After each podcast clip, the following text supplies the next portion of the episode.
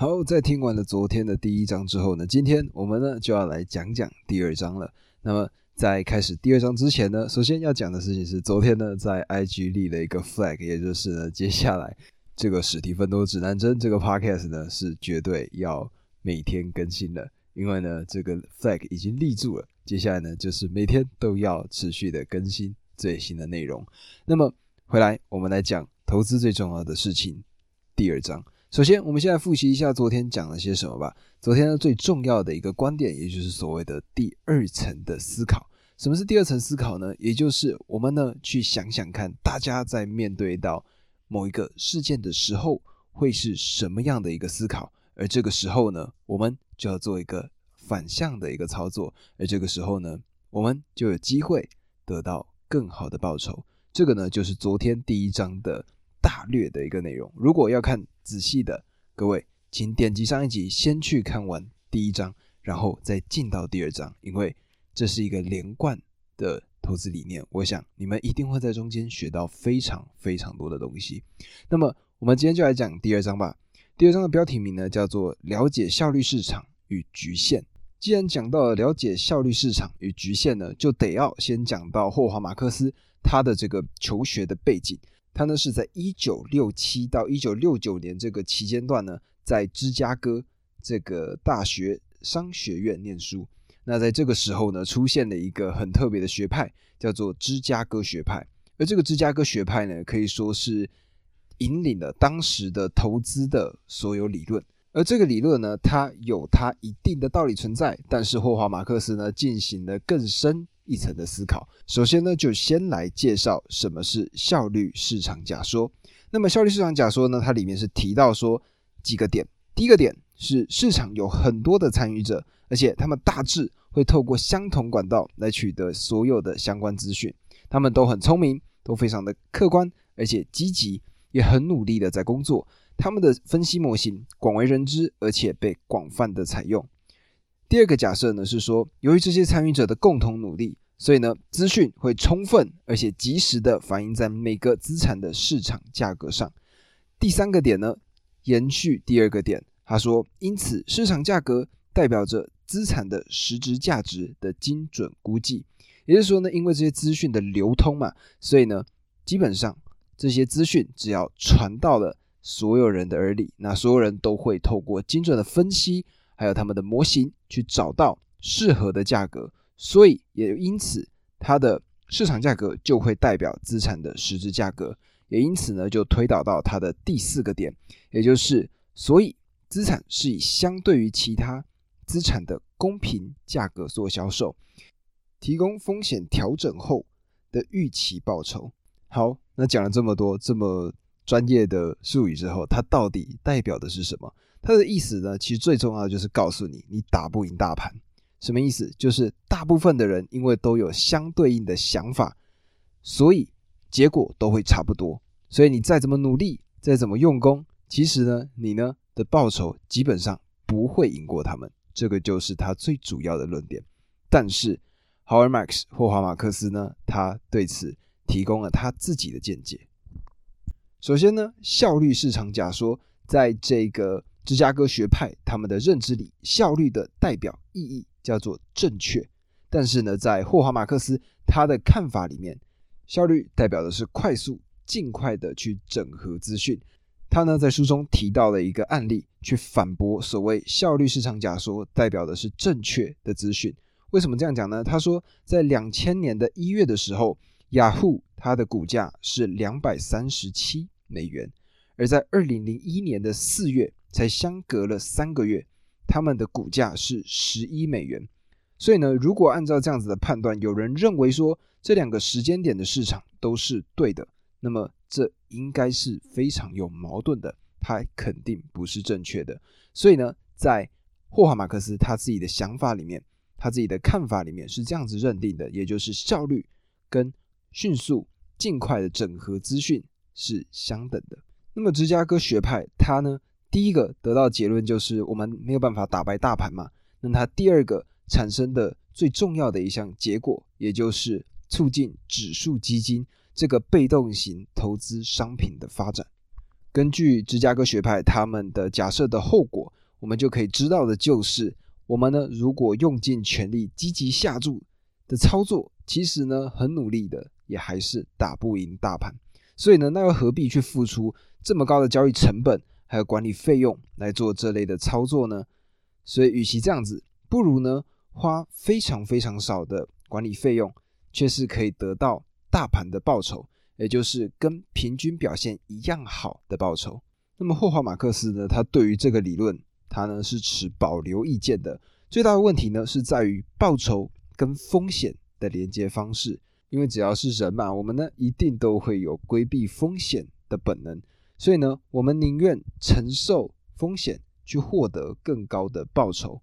那么如果根据这个理论呢，你就会发现说，A 投资人跟 B 投资人，他们呢。不管投资组合怎么做，反正呢，结论出来了，就是他们的表现跟大盘是一样的嘛。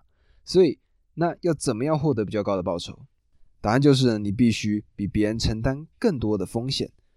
而霍华马克思呢，他最主要的就是想要抨击或者说想要去反对这句话，因为呢，如果拿他的投资表现给其他人来看的话，他的投资表现是非常卓越的。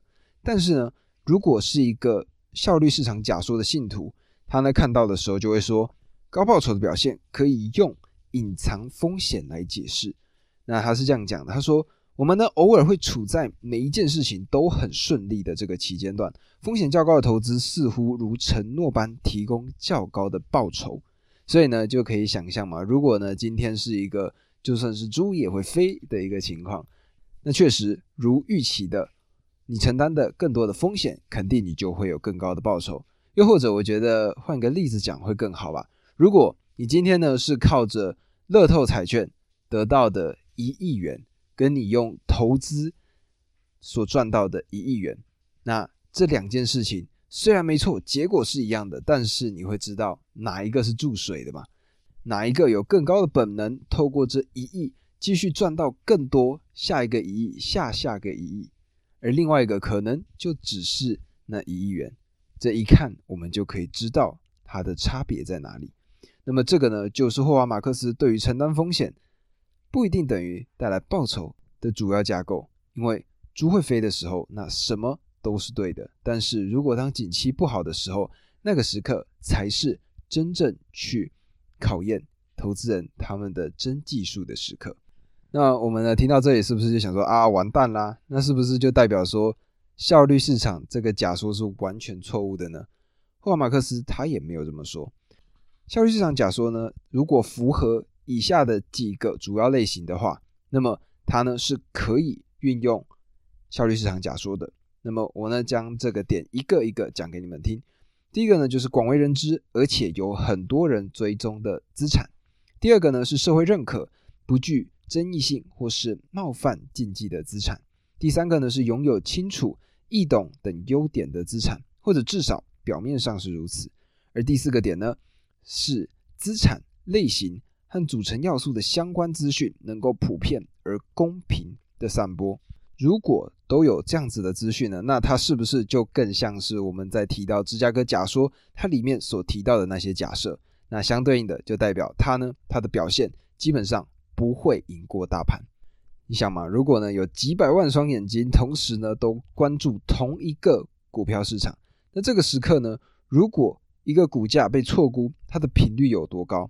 有人规律的发现股价错估的频率又有多高？答案是这些事情不常发生，而且就算发生了也不可靠。但这个就是第二层思考它的本质。第二层思考呢，就是。要得到卓越的绩效，他们不是有资讯取得优势，就是要有分析的优势，或者两者兼具，而且时时警惕，防止失察。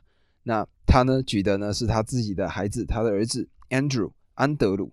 他呢刚开始投资的时候呢，会从今天的实际情况和明天的前景当中提出许多吸引人的投资点子。但是安德鲁是受过良好训练的投资人，他呢第一个检验的事情就是。他会问自己：谁不知道这件事情？那么刚刚呢，上述讲到的就是在效率市场假说里面符合这些规矩的所有的投资资产。那么第二层思考者，他们要从什么地方来获利呢？这个就是本章的一个非常重要的环节，也就是所谓的无效率市场。那什么是无效率市场呢？首先，我们先来看看效率市场它后面背后的哪些假设是他们的基底。有四个假设：第一个，有很多努力研究的投资人；第二个，他们聪明、勤奋、客观、积极，而且准备充分；第三个，他们能取得可用的资讯，且取得管道大致相同；第四个，他们能买进、卖出或放空所有资产。光是听到前面三个点呢，就已经是一个非常值得反驳的一个问题了。有很多努力的投资人，各位不知道有没有去过，例如说菜市场啊，或者是其他的，会听到一些婆婆妈妈们在那边讨论一些股票或者是一些标的物，然后呢，就回家跟自己的小孩啊或者家人啊说：“哎，这个标的不错，哎，我呢听一个大师讲的。”那但是呢，他们这个资料来源往往都是。很奇怪的，甚至都没有经过考究的，所以光是前三个点呢，就已经被这样子的案例给打爆了。那么第四个点，他们都能买进、卖出或放空，其实这个也不是真的。为什么这么说呢？因为尽管投资人应该对任何资产保持开放的态度，既可以选择持有，也可以放空，但是实际的情况并不是如此。大部分的投资专家呢，都会被指派到特定的利基市场。操作，例如他们会说我在股票部门工作，或者是说我呢是债券部门的经理，而且真正放空的投资人比例其实非常非常的少。霍华马克思呢，他在书中结论出了三个无效率市场它至少具备的特征。第一个特征呢是市场价格它常常是错误的，因为资讯的取得和分析非常的不完整，市场价格往往会远远高于或低于。实质价值，嗯，我在讲这些例子的时候呢，就想想在菜市场，呃，听到这些婆婆妈妈讲话的这些大妈们。那么第二个，它的特征呢，就是一个资产的风险调整后的报酬，可能比其他资产的风险调整后报酬相差甚远。因为资产常常被评估为不公平的价格，所以风险调整后的报酬相对于其他资产可能明显偏高，或者是偏低。第三个特征呢，是有些投资人的表现始终比其他人好，因为存在着第一个点明显的错误定价，还有第二个点参与的投资人有不同的技巧、洞察力和取得的资讯，因此是可能规律的找出错误定价的资产来获利的。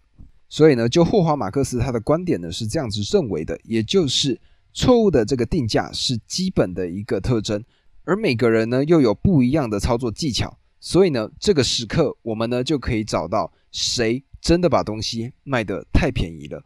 而这个呢，他呢讲到了一句在扑克牌玩家中的名言，也就是每个游戏场上都有一个输家。如果你玩了四十五分钟之后呢，还是不知道那个输家是谁，那么可能你呢就是那个输家。同样的情况当然也出现在无效率市场的投资上面。所以呢，讲回来，到底？效率市场这一个假说，它到底可不可以用呢？在霍华马克思他的解答，他的结论是这样子的：他说，没有一个市场是完全的效率市场或无效率市场，这个只是程度的问题。而除此之外呢，他呢还有一个更有趣的解答，也就是效率并没有普遍到该让他们这样子优秀的投资者放弃卓越的绩效。同时，效率呢也是律师口中的可反驳的推定。在没有人证明它是错的之前，应该被视为是对的。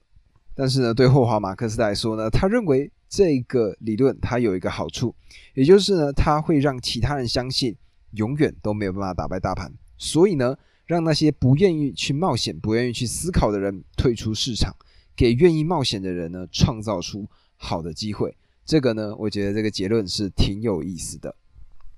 那么最后呢，他呢就问到了这样子的一个问题，也就是效率市场概念是否就像物理定律一样，在投资理论放诸四海而皆准呢？或者只是个不适用现状的象牙塔概念，可以忽略不理呢？说到底，这个呢是从丰富的普通常识应用中找到平衡的问题，也就是我们常说的中庸。而理解这个理念呢，其实就是霍华马克思他的投资管理职业生涯。的一个非常关键的转捩点，在这个时刻呢，他做了下面的结论：因为效率市场的概念是相对的，因此我应该限制自己将力气放在相对无效率的市场，辛勤努力，增进技术，就能得到最好的回报。所以呢，这个理论帮助他做出决定，也让他避免浪费时间在主流的市场。但是因为了解理论有它的局限，所以反对主动管理的说法，他呢也并未完全的接受。那么回想一下刚刚芝加哥学派，也就是所谓的效率市场假说，他们所得出来的结论呢，就是如果这么好，大家早就已经抢完了。而霍华马克思呢，他呢就讲到了一个效率市场假说的一个笑话，也就是呢，有一天一个坚信效率市场的金融学教授和一个学生一起去散步，学生问到说：“诶，地上那张不是一张十美元的钞票吗？”这个时候呢，教授他就这样回答，他说：“不。”这不可能是十美元的钞票。如果真的是钞票，早就有人捡走了。于是呢，教授他继续的往前走，而那个学生就把钞票捡起来，拿去买了一杯啤酒。所以呢，可以知道，如果你死死的咬住理论不放，那么可能就会错过机会。而这个呢，让我想到的事情是读历史。到底为什么我们要了解历史呢？其实就可以知道的事情是，我们的脑袋。我们的决策系统其实并不是那么完备的。那如果按照我们的本能，其实呢会发生很多错误的决策。而读历史书最重要的重点，就是让我们看到以前的人们他们是怎么样去做出他们的决策的。我们呢在看过了他们的思考流程之后，就可以帮助我们去做决策。但是为什么我们不能仰赖我们所看过的这些知识呢？最重要的原因是在于说，对我们看过了这些案例，我们还是必须去下决策。而在这个时刻呢，我们拥有了第一层的知识，接下来我们呢才有办法做出更好的决策。那么我们可以跳过这个阶段吗？说，哎，我就不要学历史，不行嘛？我们不要学习知识，这些东西是不可能的，因为我们必须要先了解到别人是怎么做的，那接下来去升级出一个更好的版本。所以这个就是为什么学习这么重要。因为有学习，我们才有办法去绕过那些别人曾经跌过的坑。而效率市场其实就是这样子的一个概念。它呢，当然提供了一些知识，告诉我们打不赢大盘，它的可能性背后的原理是什么。那同时呢，我们拥有了这样子的一个思考模式之后，我们就可以去往下一步去走，也就是第二层的思考。那么我们要怎么样去找到无效率的市场？我们要怎么样去操作？让我们得到更好的报酬，让我们得到更好的结果。我想呢，这个就是这个章节最重要想要告诉我们的。那么，这个呢，就是今天第二个章节最主要的内容。那么，如果喜欢这个内容的话呢，帮我分享给你们身边的朋友，然后帮我订阅，留下五星好评。那么，明天我们一样继续分享这本书。明天再见，拜拜。